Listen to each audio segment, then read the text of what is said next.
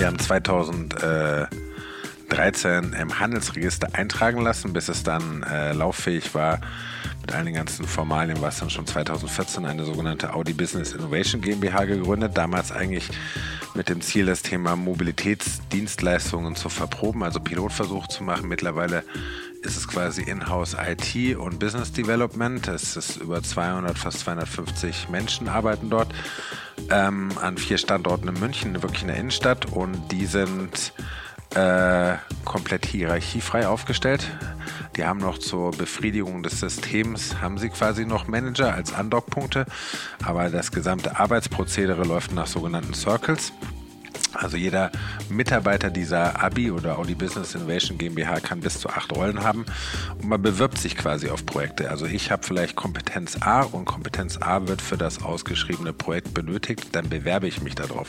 Ich muss nicht meinen Chef fragen, weil den gibt es gar nicht. Ich selber habe die Freiheit der Autonomie mit meiner Kapazität von meinen x Stunden am Tag selber damit äh, zu hausieren oder Haus zu halten und mich dann auf ein Projekt letztlich zu bewerben. Was das Schöne ist, ähm, die Leute sind deutlich motivierter. Ich habe die richtigen Kompetenzen an Bord, weil in der klassischen Linienorganisation beauftrage ich ja meine zehn Leute mit ihren eigenen Kompetenzen vielleicht ein Thema zu machen, dessen Kompetenz sie gar nicht haben, erwarte es aber trotzdem, weil ich gar nicht Zugriff habe auf andere. Weil es halt in der Job Description steht. Genau, weil man mhm. weil natürlich auch latent immer in der Linienorganisation äh, ein Phänomen vorherrscht. Ich habe meine Leute, ich habe mein Budget und die werde ich auslasten, äh, 100% plus X und eher frei, nicht freiwillig Ressourcen oder Budget letztendlich abgeben. Das ist klassisch ge gewachsen. Da kann man, glaube ich, auch gar keinen Vorwurf machen, wenn man sich das mal komplett von löst und jetzt glaubt, äh, die Menschen machen Unfug, ist das auch gar nicht so, sondern das Schöne ist, die Menschen sind deutlich motivierter. Wie gesagt, sie bewerben sich darauf und finden auch äh, deutlich autonomer Lösungen für Probleme bis hin zu Budget- oder Ressourcenkonflikten mhm. und kommen am Ende des Tages auch viel schneller äh, zum Ergebnis als die klassische Linienorganisation.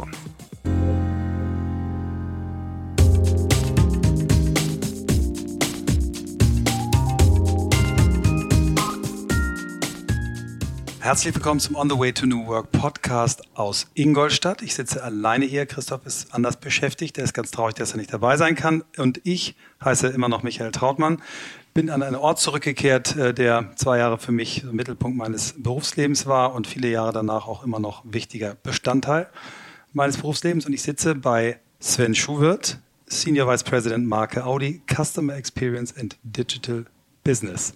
Kannst du dir den Titel merken? Ist schwierig. Ich habe auch einen Songbrecher. Hallo Michael erstmal. Nee. Aber danke, dass du ihn quasi auswendig gelernt hast.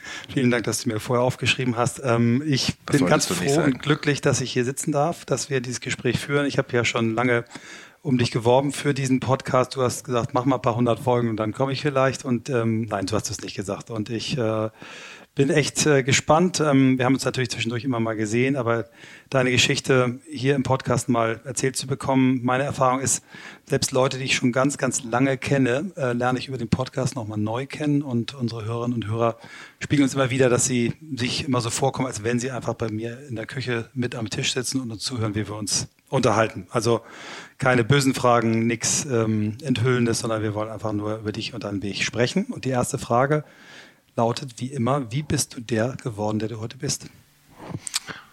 Mm, das ist früher meiner Kindheit. Also meine Eltern haben vielleicht mal den Fehler gemacht, in den 80er Jahren sich ein Audi zu kaufen. Zu der Zeit, wo es quasi noch die Marke mit Hutträger-Image war. Allerdings war es ein Quattro. Und trotzdem in der Schule haben alle Leute ein quasi, heute würde man sagen, gehänselt oder ein bisschen gebasht und gesagt, ja, wie ein Audi, warum kein BMW, kein Mercedes? Und da ist in mir was gewachsen, weil das Auto war ja damals schon technisch massiv überlegen und seitdem habe ich eigentlich seit 85 den Weg von Audi immer weiter verfolgt. So krank, dass ich meine Automotorsport immer nur dann gekauft habe, wenn Audi drin war. So krank auch im Studium Manager Magazin hinten die letzte Seite aufgemacht mit dem Firmenindex. War Audi drin, habe ich es mir gekauft. War Audi nicht drin, habe ich es mir nicht gekauft. Und dann, als ich mit dem Studium fertig war, hat Audi mich angeschrieben, weil ich in so einem Absolventenbuch drin war zum Assessment Center eingeladen. Es hat geklappt und dann war ich bei Audi. Das war 1900, äh, warte mal, 98.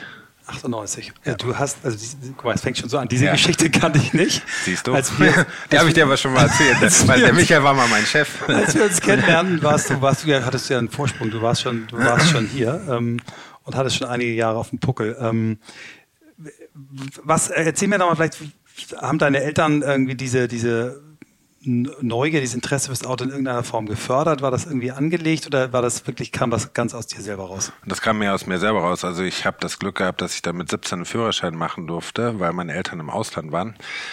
Und ich habe äh, eigentlich in meinem Leben, mir ging es nicht schlecht als Kind, ja, also überhaupt nicht. Meine Eltern haben mir alles ermöglicht, aber ich habe on top gearbeitet und habe mein ganzes Geld rausgebuttert in Autos. Mein erstes Auto war auch ein Audi 80 GLE. Der ist mir nach drei Monaten zusammengefahren worden auf einem Konzert äh, bei Düsseldorf. Und dann habe ich ihn billig verkauft und dann ist später ein Banküberfall mitgemacht worden. Also es war lustig, ich kam nach Hause und meine Mutter war ganz aufgeregt, dass die Polizei da gewesen wäre. Man muss wissen, dass ich das Auto zwei Wochen vorher verkauft hatte und weil ich froh war, dass man mir 600 D-Mark noch gegeben hat dafür, habe ich einfach diesen Kaufvertrag ausgefüllt, habe ihn natürlich gefragt, ob er einen Führerschein oder Ausweis hatte. Hatten die Jungs nicht, äh, einfach was eingetragen, was sie mir gesagt haben und ja, äh, in einem Kölner Vorort wurde mit dem noch ein Banküberfall gemacht. Also von daher habe ich eine tiefe Verbundenheit äh, zu Audi. Ja. Und habe mir danach als nächstes einen T1 Bulli geholt, was mein finanzieller Ruin war, ja. Du hast ähm, nochmal deinen Studiengang, du hast äh, Wirtschaftsingenieurwesen studiert. In welcher Stadt nochmal? In Berlin dann. In Berlin, genau. Und ähm, als ich dich kennengelernt habe, hast du ja bei Audi eine, eine Funktion gehabt, die, die schon mal, sehr weit in die Zukunft äh, gesprungen war. Ich kann mir nicht mehr genau erinnern, wie der Titel war, aber du hast in einem Electronic Task Force. Genau, Electronic Task Force. Total schöner Name. Mit Themen beschäftigt damals, die, die heute aktueller sind denn je, kann man glaube ich sagen. Ne? Ihr habt damals ja, eigentlich schon, ja. Wir was waren, der, Aufgabe damals war. Also ich habe angefangen bei Audi äh, als Trainee, habe das Trainee-Programm abgebrochen, habe dann in der Produktplanung angefangen mit dem R8. Äh, eigentlich war ich mega mit 24 oder 25 war ich dann schon äh, in Supersportwagen. Das war so, hey, was ist Mir passiert? Das mhm. ist äh, Jackpot. Und da hat mein, mein damaliger Chef, den kennst du auch noch, der Hans Berger, mich gefragt, so ja, ob ich nicht äh, so ein Papier machen kann zur Elektronik. Ich hätte ja studiert. Ich so, ja, man muss wissen, ich habe Elektrotechnik gehasst im Studium, aber okay. Habe ich halt gemacht. Worum ging es? Wir haben ein Papier gemacht, erstmal zur Ausrichtung gemeinsam mit der technischen Entwicklung, was für damals auch neu war, also weg von den Silos, gemeinsam zwischen Marketing, Vertrieb, wo ich war, und der technischen Entwicklung wo steht Audi quasi im Benchmark bei dem ganzen Thema, was man heute Infotainment nennen würde und Telematik? Heute würde das Connect, Connected Car heißen. Fahrerassistenzsysteme. Das war noch eine Welt, wo man dieses große Autotelefon hatte, was wie so ein kleiner Koffer war. Es gab ein Radio mit Kassette. Es gab einen CD-Wechsler noch im Handschuhfach oder, oder im Kofferraum, drin, genau. ja genau, wo man außen rumlaufen musste und seine sechs CDs reinschieben konnte. Und ein Navigationsgerät. Das war mehr oder weniger so das Angebot, was es da gab. Und an Assistenzsystemen gab es gerade mal damals ein Tempomat, bei uns hieß das Adaptive Cruise Control, das oder Geschwindigkeitsregelanlage, Entschuldigung. So, das war die Welt und dann haben wir damals die Welt beschrieben gemeinsam wirklich in einem Raum sitzend, äh, so ein bisschen Startup-Feeling, äh, in einem Raum, wo lauter diese Röhrenmonitore noch waren. Sehr eng gepackt saßen wir da drin mit 14 Leuten. Die haben wir damals alle genehmigt bekommen und dann habe ich vielleicht äh, deinem damaligen Chef, du kamst ja später, dann den Vorschlag gemacht, bevor wir die jetzt in acht Abteilungen setzen, äh, lass die doch alle in einen Raum packen und eher so eine Taskforce rausmachen, äh, dass die auch wirklich zusammenarbeiten. Und dann hat er gesagt, ja, machen wir.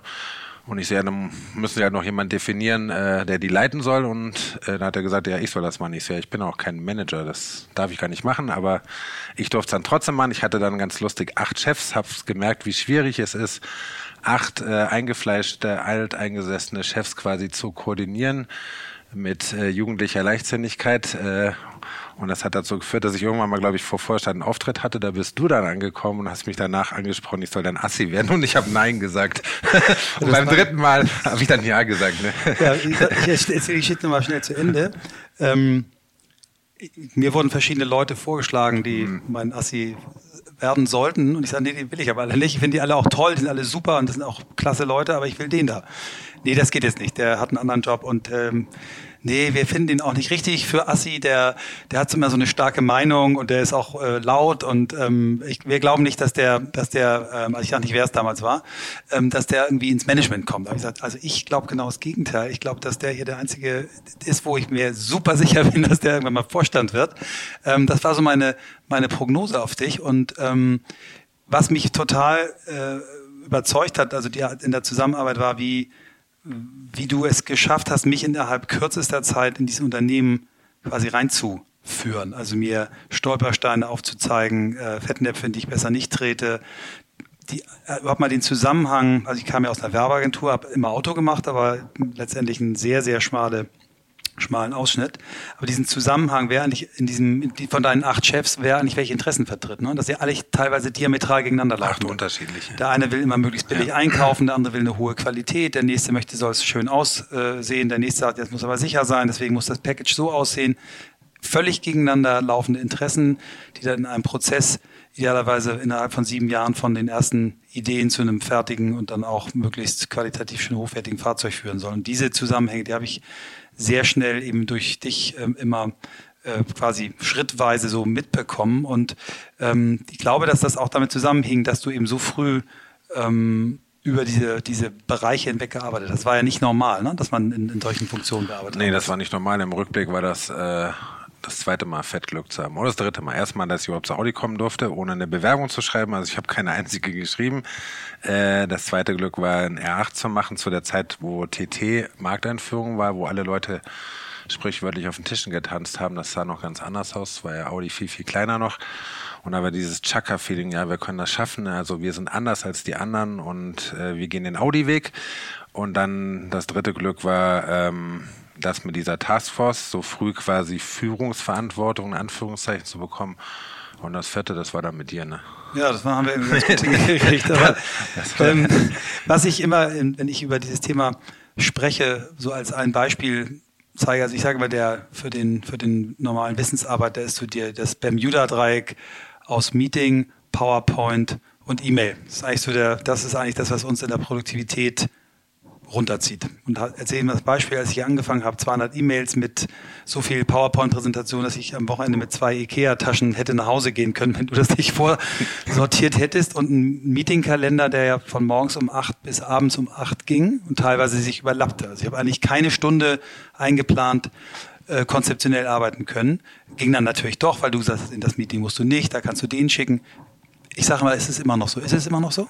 Ja, ist ja fast schlimmer geworden. Also, ähm, oder herausfordernder geworden. Ja. Schlimmer ist vielleicht der falsche Ausdruck. Aber dieses Tetris, Outlook Tetris zu spielen im Kalender ist eine Challenge. Und man merkt aber auch, dass, glaube ich, 70, 80 Prozent, und da tut man niemandem Unrecht, äh, vielleicht eher unproduktive Meetings sind, weil sie im Großteil der Meetings halt schlecht vorbereitet sind oder weil es dem Gegenüber einfach genauso geht. Man zu spät kommt, zu früh weg muss. Es gibt definitiv zu wenige und man muss sich halt selber die Zeit herausschwitzen oder wegpriorisieren um überhaupt noch irgendwann mal nachzudenken, was zwischen 8 und 18 Uhr man stattfinden kann. Aber das ist eine Bewegung, die ist deutlich stärker geworden. Die Erkenntnis erstmal jetzt gut 20 Jahre später zu deinem, äh, dass es einfach so nicht weitergeht. Das PowerPoint ist Gott sei Dank schon weniger geworden aber auch weil man eingreift. Ich selber sage meinen Leuten, ihr macht, kommt hier an, ihr kriegt eine Viertelstunde einen Termin, ich will gar kein PowerPoint sehen oder eine Präsentation maximal zehn Seiten. Das geht bis hoch in Vorstand, weil früher hat man äh, 50, 60, 70 Seiten Dokumente hier abgegeben in High Glossy PowerPoint und häufig haben sich die Menschen hinter PowerPoint tatsächlich versteckt, ja. Das ist Gott sei Dank weniger geworden. Was nicht weniger geworden ist, das Thema E-Mail. Also darüber gibt es ja auch viele, kann man ja viel lesen, ob das die E-Mail-Kultur oder nicht-Kultur dahinter. Ähm, so ein bisschen häufig das so, ich setze jemanden auf CC und damit ist er informiert, ja. Ja, kommen wir gleich. Nein, aber gut. kommen wir nochmal drauf, äh, später auf das Thema Kommunikationstools. Ähm, sag mal, diese, diese Jahre als Assi, die waren ja im Prinzip für dich nochmal so, dass du in alle Richtungen dich weiter vernetzen konntest, extrem viele Leute kennengelernt hast. Und das ging ja dann relativ schnell danach auch in, äh, dann in, in Führungsfunktionen, bis im Strategiebereich äh, lange Jahre gewesen. Erzähl mal ein bisschen deinen Weg, der, der weiterging. Also als du gegangen bist, weil ich das ja mitbekommen habe, weil ich immer fleißig deine E-Mails gelesen habe, habe ich mich darauf vorbereitet. Ich habe dann äh, 2004, glaube ich, was meine erste Führungsposition übernommen. Das war das Thema Markenentwicklung oder Markenstrategie. Ähm, was ganz spannend war, da haben wir ein neues Markenmodell äh, entwickelt. Ähm, dann später ist mein damaliger Chef in Ruhestand gegangen. Dann habe ich den Gesamtstrategiebereich bei Marketing Vertrieb übernommen. Da war noch das Thema Produktstrategie, Markttrendforschung, Vertriebsstrategie drin. Und dann äh, haben wir sehr häufig unsere Vorstände, ja, wurden ausgetauscht oder alle zwei, drei Jahre gab es letztendlich neue Vorstände, sodass man der Bereich A mit den Wechseln immer weiter gewachsen ist, äh, aber B, man hat auch ernst gelernt, äh, die relevanten Informationen so schnell zu kondensieren und an den Mann oder jetzt im neuesten Fall auch an die Frau zu bringen, dass man versucht hat, zumindest der eigenen Mannschaft, dem eigenen Team Kontinuität letztlich zu geben und dass der Audi-Weg nicht ganz verloren geht, ja. Mhm. Du hast ähm, wie viele Jahre Audi jetzt auf dem Buckel? Also ich äh, 22 brutto mit einer Zweijahresunterbrechung, weil ich 2016 äh, gekündigt habe im Dezember. Ich bin vom BMW abgeworben worden. Dann war ich ein Jahr lang freigestellt, 2017. War super schön, also mein Sabbatical mhm. der Neuform. Äh, dann habe ich am 01.01.2018 begonnen und nach ein paar Wochen wurde ich angerufen, ob ich nicht zurückkommen will. Mhm. Da habe ich gedacht, ob man mich veräppeln will, aber ich habe mich dann nach vielen Wochen vom Bereden quasi breitschlagen lassen, weil man, man mein Herz appelliert halt, äh, das sind die Ringe, ja. Also ja. ein Stück weit. Vielleicht nicht jetzt falsch verstehen, natürlich in meinem Herz ist meine, meine Frau oder meine, meine Lebensgefährte, meine Kinder letztendlich drin, aber äh, mein berufliches Herz, weil Audi ja. hat schon etwas Besonderes immer für mich gehabt. Und dann habe ich nach fünf Monaten bei BMW wieder gekündigt. Ähm, nicht gegen BMW mich entschieden, sondern für Audi, so würde ich das äh, ja. ganz bewusst formulieren, weil es ganz unterschiedliche Unternehmen sind. Vielleicht können wir da auch nochmal später darauf eingehen, was, was so die, die kulturellen Unterschiede auch vielleicht, wie, wie die Art des Arbeitens unterscheidet. Ich habe das ja, wir haben das ja früher immer aus der Perspektive Audi immer gesagt, Audi ist schneller, Audi hat weniger Hierarchieebenen, ist Hans hemsärmeliger im positiven Sinne, Dinge werden umgesetzt, schneller umgesetzt, müssen nicht durch so viele äh, Kreise durch. Aber ähm, bleiben wir mal bei deiner, deiner Entwicklung. Die, ähm, die Verantwortung, die du jetzt übernommen hast, ist ja eine, die, die, was man anhand deines langen Titels ja auch äh, lesen kann, ganz schön breit. Äh, versuch mal zu beschreiben, was, was da alles drin ist. Ähm, also da ist die Strategie drin, äh, Markenstrategie, das gesamte Erscheinungsbild und eigentlich die gesamte Customer Journey, alles, was der Kunde von Audi erlebt, außerhalb des Produktes. Mhm, also Deswegen dieses Thema Customer Experience, der Mittelteil dieses ewig langen Titels ist vielleicht das Wichtigste, also wirklich die gesamte Journey einmal sauber abzubilden.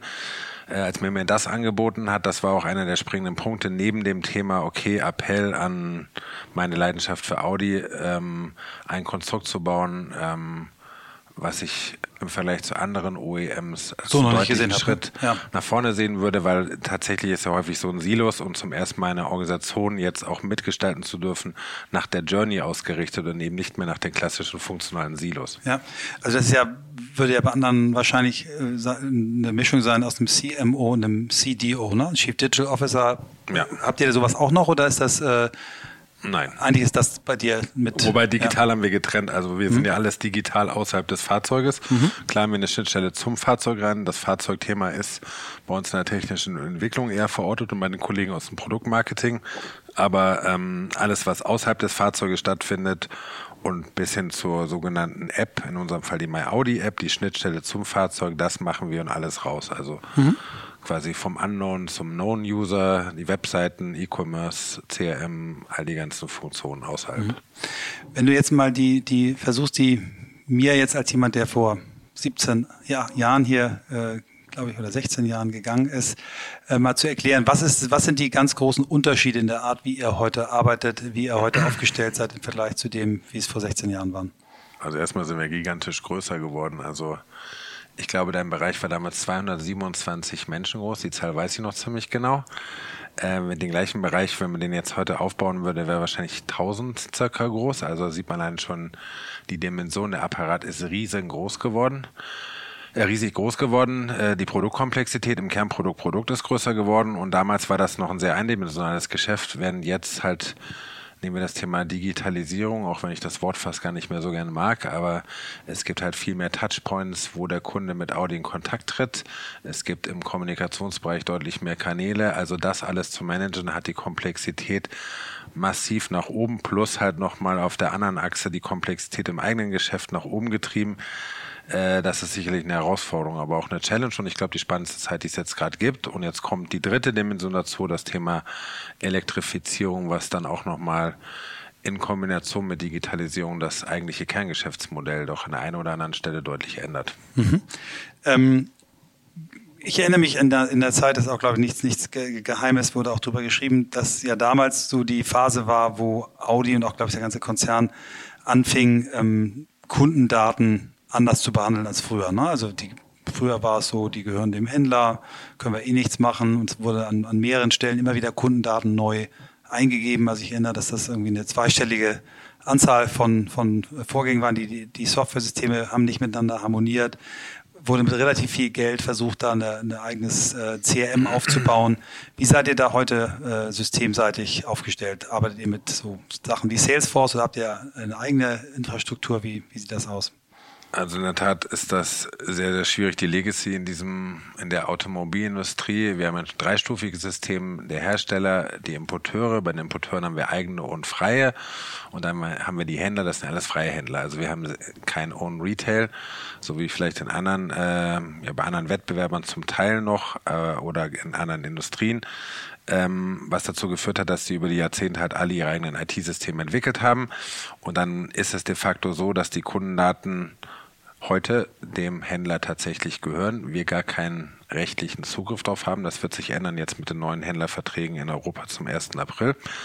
Ähm, aber nur weil man rechtlich etwas anders hat, nützt mir das ja auch noch nichts. Äh, in der Tat sind wir gerade dran, ähm, die CRM-Landschaft neu auszurollen. Ähm, es ist da auch kein Geheimnis, dass der Konzern, und da sind wir mit dabei, mit Salesforce zusammenarbeitet. Ähm, plus Salesforce jetzt einfach zu sagen, wir implementieren Salesforce ist auch nicht so einfach, weil Salesforce verkauft primär Lizenzen, hat eine schöne Software. Wie kriege ich die jetzt in meine heutige Systemwelt ran? Da arbeiten wir mit dem sogenannten Layer-Ansatz, also Integrationslayer, die wir letztendlich aufbauen. Und wir müssen auch erstmal im Hintergrund gleiche Datenmodelle schaffen, die gleichen Datenarchitekturen hinbekommen, was nicht so einfach ist. Früher gab es mal zu der Zeit, die du angesprochen hast, 38 Systeme nur im deutschen Markt, wo der Name letztendlich hinterlegt war. Ist schön. 38 mal Michael Trautmann, dumm gelaufen, keiner wusste, wer der richtige Michael Trautmann ist. Es gab viele Dupletten oder fehlende Dinge, die gibt es heute zum Teil auch noch. Es ist besser geworden, aber wir sind noch nicht da, wo wir eigentlich hinwollen.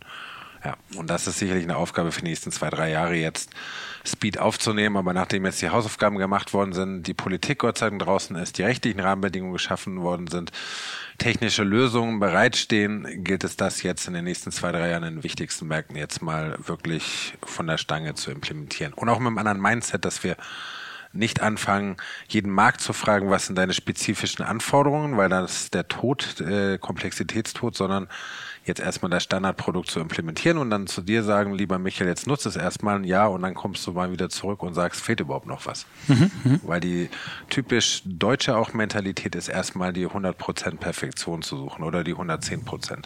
Das war ja auch immer Audi, aber das, das war immer mehr. Ja. Das ist, glaube ich, aber auch so generell in großen Organisationen so, weil natürlich hat jeder sein eigenes System gemacht und das hat zwei Funktionen mehr, die hätte ich gerne auch im neuen, das hat's nicht. Und dann ist gleich der Aufschrei da. Erstmal diese Bereitschaft zu haben, dieses Customized Solutions, jeder geht seinen Individualweg, äh, ist Game Over, geht nicht mehr. Sondern wir sind in der Plattformökonomie angekommen. Wir brauchen eine gemeinsame Plattform, wenn wir da draußen noch überleben wollen. Und daraus können wir auch was Schönes machen, weil wenn nicht der Volkswagen-Konzern wäre sonst mit knapp 50 Prozent Marktanteil in Europa, wenn wir es nicht hinbekommen, so eine Plattform hochzuziehen, wer denn dann? Also das ist sicherlich auch die Motivation, die hier nicht nur ich trage, sondern viele meiner Leute tragen, dass wir genau das jetzt schaffen können. Mhm. Kommen wir nochmal zu dem äh, einen Punkt, den wir geparkt haben zum Thema Kommunikation. Also viel, viel mehr Komplexität, äh, viel mehr Aufgaben, viel mehr Kontaktpunkte, äh, viel größeres Team ähm, und immer noch ist die E-Mail und der Kalender und die Präsentation das Hauptmittel. Was habt ihr sonst eingeführt? Nutzt ihr so äh, Themen wie Slack, ähm, so kollaborative äh, Tools oder wie was, was nützt ihr noch für Kommunikationstools? Also gut, wir müssen ein bisschen unterscheiden. In meinem digitalen Ast haben wir jetzt vor ähm, Jahr begonnen, Safe einzuführen. Also mhm. wir gehen auf zwölfwöchige Sprints und basierend auf PI-Plannings gemeinsam, mhm. wo wir alle Leute letztlich reinziehen. Wir haben die Leute diszipliniert, auch in einem sauberen Anforderungsmanagement. Ähm, und ein PI-Planning läuft ja eigentlich ohne PowerPoint ab. Als Tool nutzen wir da Jira. Mhm. Ähm, das ist hier komplett installiert, wobei das ist halt auch ein Tool. Man muss die Menschen mitnehmen. Das darf man immer nicht ganz unterschätzen. Das dauert, ist auch ein Learning viel, viel länger als zu sagen, ja, ich mache jetzt Safe oder eine andere agile Arbeitsform, äh, sagt sich schön und dann wissen die meisten erstmal gar nicht, was es ist und mit einer zweistündigen Schulung ist es eben auch nicht getan. Das ist ein Prozess, der ein anderthalb Jahre mal locker dauert und intensiv auch gecoacht werden muss. Ansonsten ich bin auch ein Freund in dieser ganzen digitalen Welt. Du siehst hier vor uns liegt ein Haufen weißer Blatt Papier. Äh, mhm. komm rein, erzähl mir eine Geschichte oder mal's einfach auf, aber langweil mich nicht mit PowerPoint. Wunderschöne, wunderschöne Zusammenfassung dieses Ja, Themas. und das ist echt ja. anstrengend, weil wenn du ja. hier sagst, 2 äh, plus 2, was ist das? Wir würden sofort sagen 4. Es ist häufig eine Tendenz da, äh, weil die Obrigkeit oder die Hierarchie-Ebene gesagt hat, hm, das ist ein Auftrag, dann geht die gleich die Maschine los. Man muss sie bewusst, glaube ich, davon stoppen und das eher umkehren und sagen, nee, ich will gar keine Charts. Mhm. Erzähl's mir doch einfach. Oder malst da an die Tafel, such dir ein Format aus, erzähl mir eine schöne Geschichte, wie eine gute Nachtgeschichte, aber nicht, dass ich einschlafe. Mal es auf oder bring ein Bild mit oder ein Chart, whatever. Feel free. Ich glaube, jeder Mensch ist auch ein bisschen anders. Du kannst sie nicht reinbekommen, aber die Information kann man ja irgendwann gar nicht mehr alle mit aufnehmen. Jetzt habe ich auch noch eine schreckliche Angewohnheit, ich kann kaum noch richtig lesen. Ich lese nur noch quer und dann legen die das Chart auf und ich habe schon gelesen. Und die fangen dann erst an zu sprechen. ja, und ich, ich habe schon gelesen, okay, das mhm. ist auch blöd. Deswegen ist es schöner, erzähl mir eine Geschichte, komm nicht mit den Charts. Mhm. Super, finde ich schönes Bild. Also erinnert mich an, habe ich auch schon ein paar Mal im Podcast als Beispiel gehabt, äh, Jeff Bezos und Amazon, der irgendwann gesagt hat, keine PowerPoints mehr, sondern eine Story. Die brauchen wir immer noch, die PowerPoint, genau. aber erst, wenn die Story letztendlich da ist. Auch ja.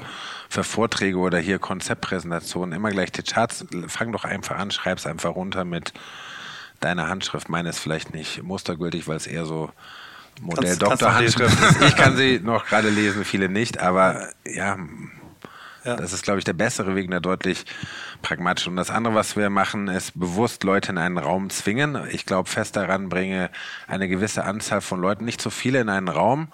Und wenn diese sich mit einem konkreten Thema auseinandersetzen, kommt da äh, Wundervolles raus, was in deinem normalen Arbeitsprozess Wochen, Monate dauert, kriegst du in ein, zwei Tagen mit wenigen Menschen aus verschiedener, unterschiedlicher Couleur, unterschiedlichen Kompetenzen, kriegst du, Entschuldigung, so geiles Zeug heraus da brauchst du dann auch äh, kein extern dafür. Es ja. steht so viel Kraft in der Inhouse drin und du kannst dir dann ja immer noch im zweiten Schritt bewusst gezielt Kompetenzen von außen holen. Weil traditionell geht es ja häufig auch in die Tendenz, okay, jetzt beauftrage ich meine Agentur, mir zu beschreiben, was für ein Problem ich eigentlich habe. Mhm. Da geht es ja schon los. Also ich briefe die Agentur, um mir ein Problem zu beschreiben, um dann wieder eine neue Agentur mit der Problemlösung zu beschäftigen. Mhm. mhm. Und die Leute sind irgendwann durch die Komplexität und durch diesen Kalenderwahnsinn alle dazu gezwungen worden, möglichst viel rauszugeben und das Denken ja, ist ein bisschen synthetisch geworden. Also systembedingt auch outzusourcen und das eigentlich ganz bewusst wieder rein zu sourcen und zu sagen, ihr vergisst das andere, jetzt setzt euch mal einen Nachmittag letztendlich zusammen und schreibt das doch mal hin. Und das motiviert die Menschen ja auch, dann haben sie ja viel mehr damit. Und diese, sagen wir mal, diese Räume, die du beschreibst, das kreierst du auch und sagst auch, pass auf, ich, ihr braucht jetzt nicht zu dem Meeting gehen, ich, ich gebe euch quasi den Raum dafür, ja, dass ihr das machen aber könnt. Aber das ist hm? auch nicht ein One-Off, sondern das ja. muss man immer wieder sagen und das kann man auch nicht alleine sagen, da braucht man, ich glaube an diese kritische Masse, du brauchst die 51 Prozent, die dir auf diesem Weg letztendlich folgen, weil ansonsten rennst du die ganze Zeit mit einer Feuerpatsche hinter den Menschen her und schlägst jedes Meeting aus. Das geht nicht, sondern das muss irgendwann zur Selbstverständlichkeit werden. Und das Schöne ist ja, wenn die Menschen das einmal machen, dann merken sie ja auch, motiviert sie ja auch. Und dann, bringt, ja. wenn sie davon selber überzeugt sind, fangen sie ja selber irgendwann mal an. Aber das ist, ist auch ein Thema, was ja, glaube ich, dauerhaft beschäftigt. Ja. Wir haben ähm, vorhin ähm, im Vorbereitungsgespräch kurz über euer Team in, in München gesprochen, wo ihr quasi eine Dauereinrichtung des Setzt euch mal zusammen kreiert habt. Ne? Magst du da mal erzählen, was ihr da genau macht und also wie das haben, funktioniert? Wir haben 2013 im Handelsregister eintragen lassen, bis es dann äh, lauffähig war mit all den ganzen Formalien war es dann schon 2014 eine sogenannte Audi Business Innovation GmbH gegründet. Damals eigentlich mit dem Ziel, das Thema Mobilitätsdienstleistungen zu verproben, also Pilotversuch zu machen. Mittlerweile ist es quasi Inhouse IT und Business Development. Es ist über 200, fast 250 Menschen arbeiten dort ähm, an vier Standorten in München, wirklich in der Innenstadt. Und die sind äh, komplett hierarchiefrei aufgestellt. Die haben noch zur Befriedigung des Systems, haben sie quasi noch Manager als Andockpunkte, aber das gesamte Arbeitsprozedere läuft nach sogenannten Circles. Also jeder Mitarbeiter dieser ABI oder Audi Business Innovation GmbH kann bis zu acht Rollen haben und man bewirbt sich quasi auf Projekte. Also ich habe vielleicht Kompetenz A und Kompetenz A wird für das ausgeschriebene Projekt benötigt, dann bewerbe ich mich darauf. Ich muss nicht meinen Chef fragen, weil den gibt es gar nicht. Ich selber habe die Freiheit der Autonomie mit meiner Kapazität von meinen x Stunden am Tag selber damit äh, zu hausieren oder Haus zu halten und mich dann auf ein Projekt letztlich zu bewerben. Was das Schöne ist, ähm, die Leute sind deutlich motivierter. Ich habe die richtigen Kompetenzen an Bord, weil in der klassischen Linienorganisation beauftrage ich ja meine zehn Leute mit ihren eigenen Kompetenzen vielleicht ein Thema zu machen, dessen Kompetenz sie gar nicht haben, erwarte es aber trotzdem, weil ich gar nicht Zugriff habe auf andere. Weil es halt in der Job Description steht. Genau, weil man, mhm. weil natürlich auch latent immer in der Linienorganisation äh, ein Phänomen vorherrscht. Ich habe meine Leute, ich habe mein Budget und die werde ich auslasten, äh, 100% plus X und eher frei, nicht freiwillig Ressourcen oder Budget letztendlich abgeben. Das ist klassisch gewachsen. Da kann man, glaube ich, auch gar keinen Vorwurf machen, wenn man sich das mal komplett von löst und jetzt glaubt, äh, die Menschen machen Unfug, ist das auch gar nicht so, sondern das Schöne ist, die Menschen sind deutlich motivierter. Wie gesagt, sie bewerben sich darauf und finden auch äh, deutlich autonomer Lösungen für Probleme bis hin zu Budget- oder Ressourcenkonflikten mhm. und kommen am Ende des Tages auch viel schneller äh, zum Ergebnis als die klassische Linienorganisation. Ihr habt euch da ja, das Wort äh, Circle sagt es schon, äh, ein bisschen an, an Holocracy orientiert. Ja. Ähm, habt ihr auch, Holocracy hat ja auch einen sehr interessanten Ansatz, was, was das Thema Meetings angeht. Ne? Also wenn ich mich hier an, an Meetings erinnere oder auch generell an Meetings in Firmen erinnere, wird da ja alles zusammen reingehauen, häufig. Ja. Ne? Da werden strategische, Compliance, äh, operative Themen bunt gemischt. Ähm, da gibt es dann irgendwelche Regelkommunikation und bei Holacracy ist ja so, dass die äh, eben drei Dinge unterscheiden. Also es gibt ähm, äh, Governance-Meetings, wo du ganz klar immer nur abstimmst, trete ich dir auf die Füße, was ist meine Rolle, ist die richtig?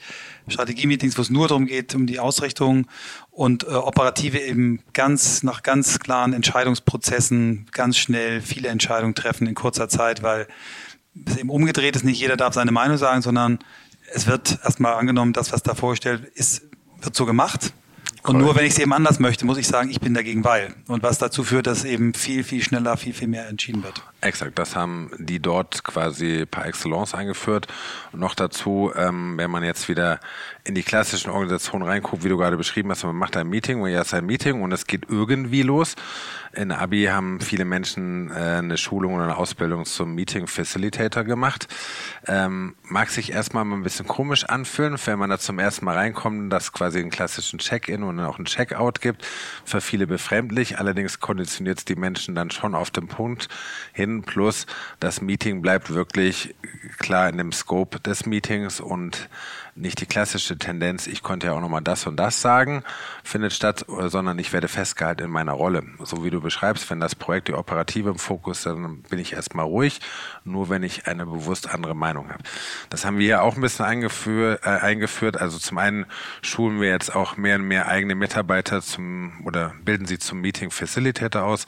Meine eigene Leiterrunde habe ich gesplittet. Es gibt äh, im Wochenwechsel mit meinen direkt einmal eine, sag ich mal, allgemeine Runde zu all dem, was auch dazu gehört, kennst du auch Budget, Personal, Compliance etc., mhm. was man alles machen muss. Und jede zweite Woche eine sogenannte Projektrunde, wo unsere 15 Kernprojekte die Menschen eine Viertelstunde Zeit haben, ähm, ihren Status zu präsentieren, wir eigentlich den Mund halten müssen, funktioniert nicht immer. Und dann am Ende müssen sie sagen, was sie brauchen, damit sie den nächsten Meilenstein erreichen.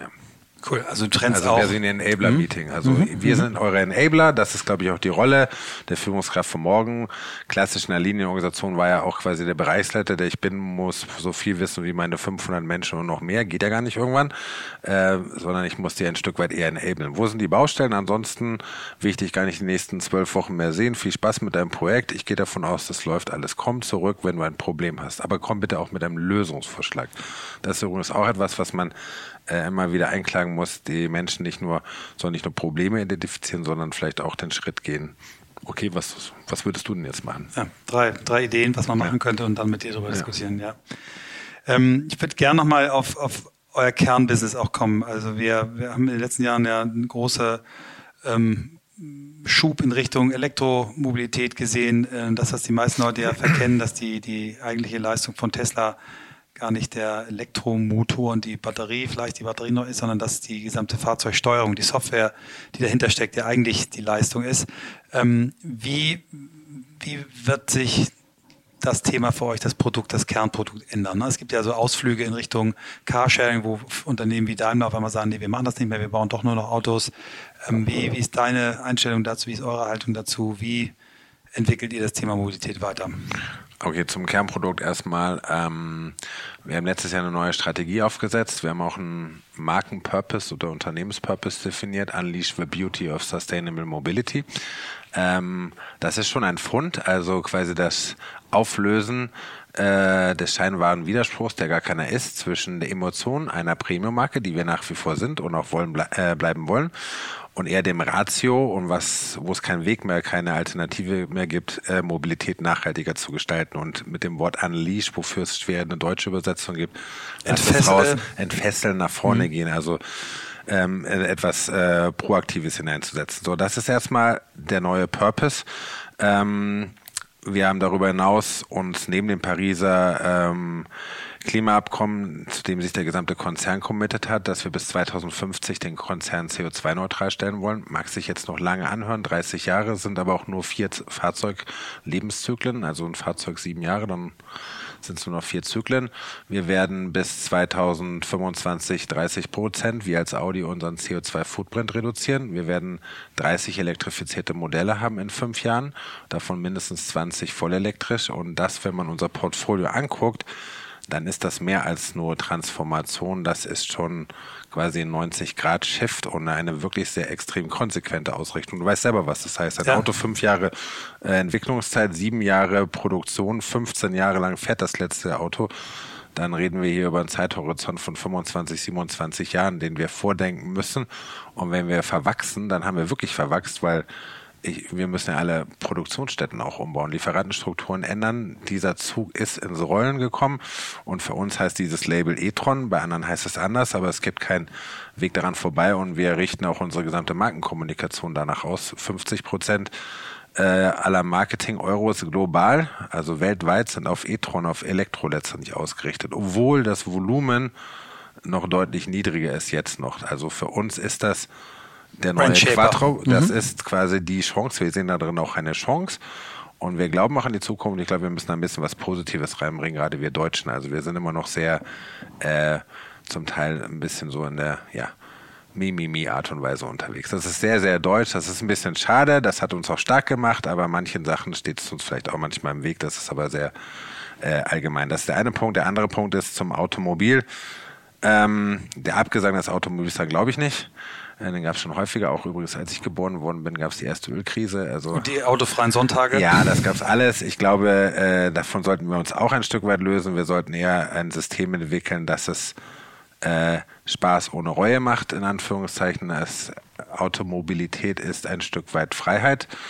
Ähm, Klar, junge Generationen kaufen sich nicht sofort ein Auto, haben sie übrigens auch früher nicht immer gemacht, sondern meistens einen jungen Gebrauchten. Es sei denn, man war vom Beruf Sohn oder Tochter, allerdings im späteren Leben. Äh, wenn man dann Kinder hat und eher in die Peripherie von Großstädten zieht, braucht man meistens doch ein Auto, wenn man ehrlich ist. Und das ist übrigens auch unsere Klientel. Also für, für Primo ist das, glaube ich, nicht so ein Problem. Aber nichtsdestotrotz müssen wir obendrauf unser Auto letztendlich in ein Ökosystem vernetzen zumindest fähig, anschlussfähig machen für Mobilitätsdienstleistungen. Ich glaube persönlich nicht an das Thema Carsharing. Mhm. Erzähl mal warum. Ah, weil es eigentlich nicht Verkehr reduziert, sondern Verkehr erhöht. Äh, Parkierungsflächen, die das streng limitiert ist, so gut sind in Innenstädten. Äh, die Suche danach ist einer der Hauptfaktoren für Staus. Staus lösen CO2 aus. Weiß ich nicht, ob das so der richtige Punkt ist. Äh, das Thema Ride-Hailing ist sicherlich die Geschichte, aber dazu brauchen wir eine Technologie, namentlich autonomes Fahren, damit es sich auch ökonomisch darstellt. Weil da müssen wir auch ehrlich sein, erst wenn es ökologisch und ökonomisch beides ist, dann hat es irgendwie einen durchschlagenden Erfolg. Äh, und wir müssen auch aufhören, von den Menschen da draußen zu bekehren. Am Ende sind da draußen Kunden und wir jetzt alle selber reden immer viel und dann muss man sich selber fragen, wie viel jeder Einzelne davon auch handelt. Ich meine, es gibt jetzt die ersten Angebote. Lasst uns diesen Weg konsequent gehen. Äh, manche werden Carsharing machen, wir werden andere Dinge machen. Äh, wir sind auch eine Primo-Marke. Ne? Und äh, Carsharing hat auch noch einen weiteren Punkt. Äh, das ist ja ein Cent-Business. Und als Premium-Marke muss man sich dann auch fragen, ist das das Richtige oder ist es nicht eher etwas für die Volumenmarken? Das soll gar nicht despektierlich klingen, aber ich glaube, es bringt auch nichts, wenn jetzt jede Marke ins Carsharing-Business eintritt. Ich war sehr erstaunt, als ich äh, mitbekommen habe, wie, wie Sixt auf einmal sich umbaut. Ne? Also dass die sagen, pass auf, wir haben jetzt die App ist auf einmal alles und du, ja. du sie bringen quasi die verschiedenen Mobilitätsangebote, die sie haben, zusammen bis hin zu ja, Leasing, Leasing, wo du Autos tauschen kannst, aber eben auch, dass du die normalen Six-Autos wie beim Carsharing nutzen kannst. Glaubst du, das ist ein Weg, dass die, dass die Vermieter in diese, diese Richtung gehen, dass das die Player da im Carsharing werden oder? Also die Vermieter haben ja erstmal einen Vorteil, gerade für unsere Kundenklientel. Ähm, wo kommen denn Premium-Kunden an? Am Flughafen oder am Bahnhof? Was finde ich da? Da finde ich äh, Mietwagenhersteller. Ähm, gut Nichtsdestotrotz, oder gerade deswegen haben wir in den USA mit Silvercar, ähm, die an 25 US-amerikanischen Flughäfen präsent sind, einen Premium Rental Service letztendlich angeboten. Auf Basis dessen wir dann, wenn man so eine Buchungsplattform hat, jetzt auch in äh, andere Angebote reinsteigen kann, äh, einsteigen kann, sowas wie ich zahle eine quasi monatliche Flatrate und kriege dafür verschiedene Autos. Äh, den Vorteil hat natürlich Sixt, aber wir auf der anderen Seite wiederum in Europa jetzt ja auch mit Sixt gemeinsam kooperieren. Unter dem Label Audio on Demand gibt es zwei Angebote. Einmal über die Sixt-App, die gibt es dann nochmal im Audi-Look, wo ich dann quasi die Sixt-Funktion bekomme, aber nur mit einem Audi und eben nicht mit etwas anderem. Und wir haben etwas, und da ist auch noch Potenzial drin, wir haben sehr, sehr viele Händler, auch in Europa. Die haben alle äh, Fahrzeuge, namentlich Vorführfahrzeuge und äh, Serviceersatz wegen. Die stehen sich ja auch zu guten Teilen jetzt ganz klar gesagt den Reifen platt. Ähm, das ist ja ein Asset. Ähm, das kann ich ja mobil machen in der Zeit, äh, wo es eben nicht für als Serviceersatzwagen oder für eine Probefahrt genutzt wird, über eine Buchungs-App unter dem Label Audio on Demand. Und damit kann auch der Händler ein Stück weit partizipieren und ich kann das schon gebaute gut Fahrzeug dann auch deutlich besser letztendlich auslasten. Also wir verfolgen diese Ansätze eher auch an das Thema Kooperation zu gehen und Kooperation auch mit unserem eigenen Handel, die Vermietstationen haben, Servicestationen, auch das brauche ich und die haben das gut äh, Fahrzeug ja letztendlich schon investiert. Mhm. Ähm, gehen wir mal ganz kurz auf das Thema Elektromobilität äh, ein. Da sind die Kritiker, kommen ja immer und sagen, wir kriegen die Ladeinfrastruktur nicht hin und die Batterien sind nicht gut genug, wir haben nicht genug Rohstoffe. Wie, wie siehst du das Thema? Was, was, ähm, warum glaubt ihr oder was ist eure Position? Warum glaubt ihr so stark an Elektromobilität? Weil wir daran glauben, an den Menschen und an die Fähigkeiten dafür über eine Lösung zu finden, weil wir es ja auch schon sehen, dass es diese Lösung letztendlich gibt. Ähm, ganz schön, wir waren in der Woche nach der CS drüben in Kalifornien mhm. und haben dort mit dem ich habe leider den Namen seines Instituts oder seiner Position vergessen, aber das sind die, die die gesamten Umweltregeln machen für den kalifornischen Gouverneur. So, und da kam ein sehr klares Statement, ähm, Elektro, Elektro, Elektro und sonst nichts. Also da darf man nur noch ein Haus bauen, wenn man Solarzellen hat, ab sofort. Äh, die gehen komplett auf das Thema Solarenergie und komplett auf das Thema Elektro. Und entweder man fährt diesen, äh, fährt, ist mit dabei oder man ist einfach draußen. Alternativtechnologie äh, Wasserstoff, wie, wie steht ihr dazu? Was da Wird man sehr gut. Wir machen beim Thema Brennstoffzelle machen wir auch was, aber das hm. ist sicherlich zeitlich deutlich Noch nachgelagert, hm. aber man kann auch nicht alles machen. Ne? Ja, ja klar. Und wenn ein Volkswagen-Konzern, so wie jetzt mit dem Volkswagen ID, ein erreichbares Fahrzeug jetzt auf die Straße bringt und dann auch in ähnlicher Form wie wir das Portfolio weiter skaliert, wird man auch einen Markt machen. Ja. Ähm, das ist die, die Beobachtung, dass das der ganze Konzern gerade ja diese, diese, diese Schritte geht. Ähm, ihr seid, ob das jetzt Audi ist, ob das Porsche ist, äh, immer noch Marken, auch die extrem attraktiv für, für Mitarbeiter sind. Ähm, was glaubst du, warum arbeiten junge Menschen nach wie vor so gerne in der Automobilindustrie? Was sind die Gründe? Also bei dir kenne ich es jetzt, weil du schon immer besessen warst, aber warum kommen so viele junge Leute noch hierher? Also zum einen ist das Produkt Automobil, glaube ich, für viele immer noch Faszination. Ähm, es gibt aber, glaube ich, eine größere Faszination, nämlich genau diese Transformation, diese Situation mitgestalten zu können. Das ist äh, für dieses Land so ziemlich die wichtigste Industrie und damit eigentlich auch für Europa. Ähm, wir schaffen das jetzt gemeinsam oder wir schaffen es eben nicht mit all den Konsequenzen. Das hört sich jetzt ein bisschen episch an, aber ist es eigentlich so, ne? Also äh, wenn die deutsche Automobilindustrie mit all ihren Zulieferern, Agenturen, Dienstleistern etc. nicht mehr da ist, dann weiß ich nicht, was es noch so vieles gibt und ob es so viele Substitute gibt, die das letztendlich auffangen können. Also das sollte ja schon mal Motivation äh, an der Seite sein und ähm, ich glaube, Menschen lieben Herausforderungen und äh, in diesem Produkt Automobil, sowohl was die Wertschöpfungskette angeht, jetzt auch Richtung Vermarktung, alle Kanäle, ähm, das ist schon was Spannendes, da gibt es nicht so viel Vergleichbares. Mhm. Was jetzt nicht heißen soll, dass es keine anderen schönen Jobs gibt, aber das ist schon was extrem Spannendes. Plus dazu, man ist im Konzern, man ist nicht lokal oder regional unterwegs, sondern auch global und dann mit wichtigen Märkten oder dem wichtigsten Markt China sehr eng im Kontakt. Ich meine, also 40 Prozent unseres Volumens kommen aus China. Ähm, das, das ist schon eine Dimension von einem Job mit Perspektiven, weiß ich nicht, ob es da so viele andere gibt, ne? Aber muss jeder für sich selber entscheiden. Aber ich kann nur Werbung dafür machen, dass es schon was ziemlich lässiges und geiles eigentlich. Dein Weg zeigt es. Ähm, du hast hier jetzt äh, in den letzten Jahren ja wirklich wahnsinnig hart und viel und immer gearbeitet. Wie, wie erholst du dich? Wie holst du dir äh, Kraft? Wie inspirierst du dich? Äh, was ist der, der Sven, der, der außerhalb von, von Audi noch also erstmal vielleicht ein Satz dazu, gut, ich arbeite viel, aber für mich ist das kein Stress ähm, negativ, sondern eher positiv Stress. Ähm, weil ich, ich lebe von Erfolgen auch gemeinsam mit meinen Leuten zusammen. Das macht mich irgendwie ein bisschen anders, gibt mir so einen kleinen Kick, wie ich mich privat hole und das ist wichtig. Ähm, es gelingt mir immer noch, aus der Tür da unten abends rauszugehen und den Schalter komplett umzulegen und dann mit Freunden, mit meinen Kindern, das ist eigentlich meiner Familie damit die Zeit zu verbringen. Da bin ich vielleicht relativ platt, ich lache super gerne, ich bin super gern, mache echt viel Scheiße immer noch, Blödsinn. Ja, da bin ich immer noch das Kind geblieben und das mache ich immer noch, ja. Das trage ich auch häufig hier ins Büro rein. Äh, ich bin nicht ganz normal, das weiß ich ja. Nein, aber das ist das Wichtigste. Musik sonst noch, Reisen gerne. Gut, das ist halt nicht mehr schwierig. Sport, ja, würde ich auch gerne mehr machen. Wenn du mich jetzt gleich fragen würdest, mache ich unter der Woche Sport? Ja, wann denn Mitternacht? Äh, ich habe fünf Kilo zugenommen in dem Jahr, wo ich frei war. Ja, danke. Äh, nee. Schwarz macht schlank. Ja, ja, genau, schwarz. Ich trage nur noch schwarz, ja. Und Bauchweggürtel, nee.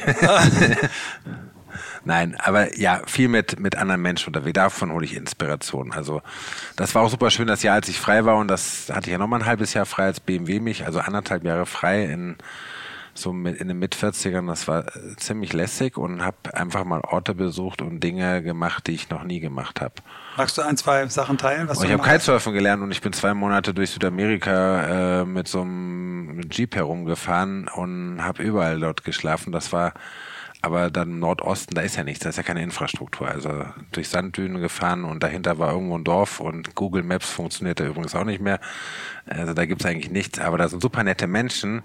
Also äh, und Coca-Cola ist überall. Ne? Das ist erschreckend, äh, dass jedes noch so abgeranzte Dorf wirklich, wo man denkt, ah, das ist das ist schon erbärmlich, wie die Menschen dort leben, aber mindestens ein Haus komplett weiß angemalt ist mit dem Coca-Cola-Logo, ja.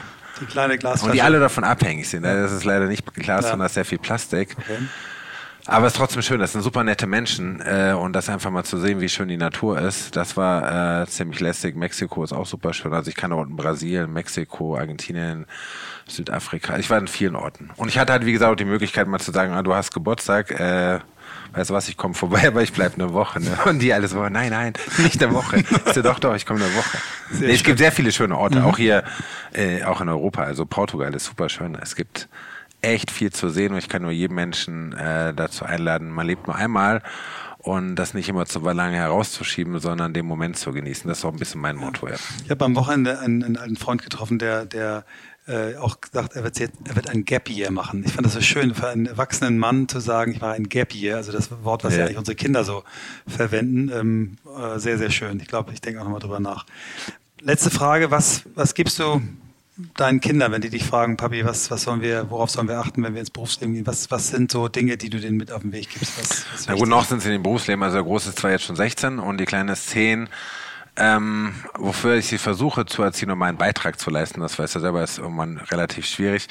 Aber immer ehrlich zu sein, immer geradeaus zu sein und dafür einzustehen, was man denkt, ähm, das ist, glaube ich, das Wichtigste. Also wirklich einen Charakter zu haben und nicht unbedingt immer anderen zu folgen, nur weil sie am lautesten geschrien haben. Ja. Und am Ende immer noch ein bisschen zu lachen, nicht alles zu ernst nehmen. Wunderbar danke dir für diese Zeit und das Gespräch und ich bin mir sicher, dass wir viele Hörerinnen und Hörer damit erreichen. Danke. Danke dir.